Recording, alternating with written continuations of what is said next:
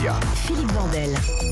Vous êtes toujours dans Culture Média et vous avez bien raison. Nous sommes en compagnie du chanteur Alpha Blondie. On parle de son album Eternity. On va mieux vous connaître avec le portrait pré-fame de Lisa Marie Marquez et le portrait de notre célébrité avant sa célébrité. Bonjour Lisa Marie. Bonjour Philippe, bonjour Alpha Blondie. Bonjour Lisa. On vous surnomme le Reggae King. Votre musique est écoutée dans le monde entier vous avez sorti une vingtaine d'albums. Mais comment en êtes-vous arrivé là? On va rembobiner et revenir sur ce qui vous est arrivé avant d'être célèbre. Ok.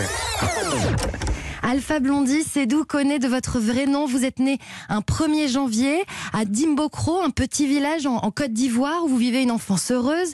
Vous êtes élevé par votre grand-mère. Elle vous surnomme Baba Fitini, qui veut dire, je crois, euh, en dioula petit papa. C'est ça C'est ça. Ouais. C'est ça, parfaitement.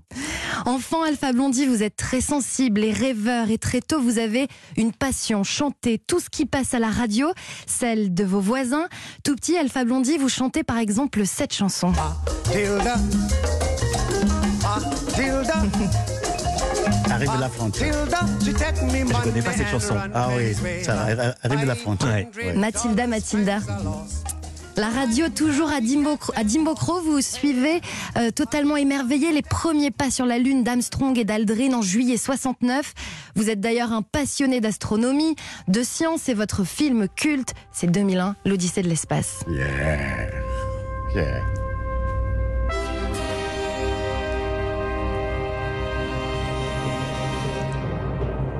Vous l'avez vu combien de fois le film? Vous avez compris la fin ou pas?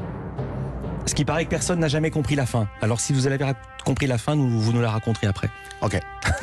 je l'ai- vu au moins, euh, je sais pas, une, euh, euh, 100 fois, 100 200 fois, Oui, ouais. parce que Ah oui, quand même. C'est la légende de ce film.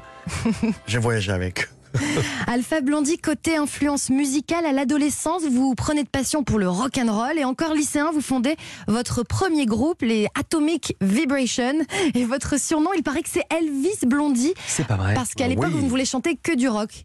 Oui, on avait, oh, nous on était un groupe, on voulait pas faire euh, la musique congolaise, la musique ivoirienne. Il y avait à l'époque, il y avait, il y avait plein de groupes euh, rock en Côte d'Ivoire. Il y avait les les Gina Oro, les Totems euh, avec euh, Baïs Pinto, le New System Pop, les Freemen. Donc on était branchés, salut les copains, on était branchés euh, Woodstock. Donc euh, il fallait que ça rock. C'est génial. Donc euh, voilà, c'est c'est Maury. Conté qui parle de ça, de ces groupes aussi dans Yaka Yaka. Ou Ouais, dans ouais. Yeke Yeke. Voilà, c'est ça. Extraordinaire. La musique prend de plus en plus de place dans votre vie, Alpha Blondie, mais à force de sécher les cours, vous vous faites renvoyer du lycée. Alors, vous partez au Libéria en autostop. Là-bas, vous donnez des leçons de français tout en suivant des cours d'anglais pour apprendre la langue des Beatles. Puis, vous vous envolez pour les États-Unis. Vous prenez des cours de langue accélérée avant d'être accepté à l'American Language Programme à l'Université de Columbia. C'est également à New York que vous découvrez le reggae. Vous avez alors 22 ans. Et à Central Park, Burning Spear se produit en concert. Et Burning Spear, c'est ça.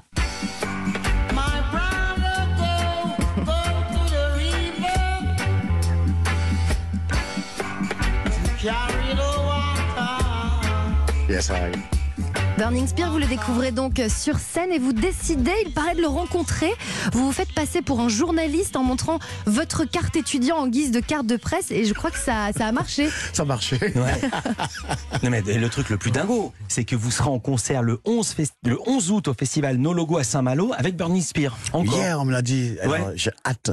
J'ai dit, j'ai dit à mes, à mes musicos, j'ai dit, écoutez les gars, euh, votre concert va attendre parce que bon, il faut que j'aille voir Burning Spear d'abord. Ouais. Alpha Blondie, le rêve américain tourne finalement court. Vous enchaînez les petits boulots et vous ne percez pas. Alors, vous rentrez en Côte d'Ivoire et vous participez à une émission télé baptisée Première Chance, même si pour vous, c'est un peu la dernière chance.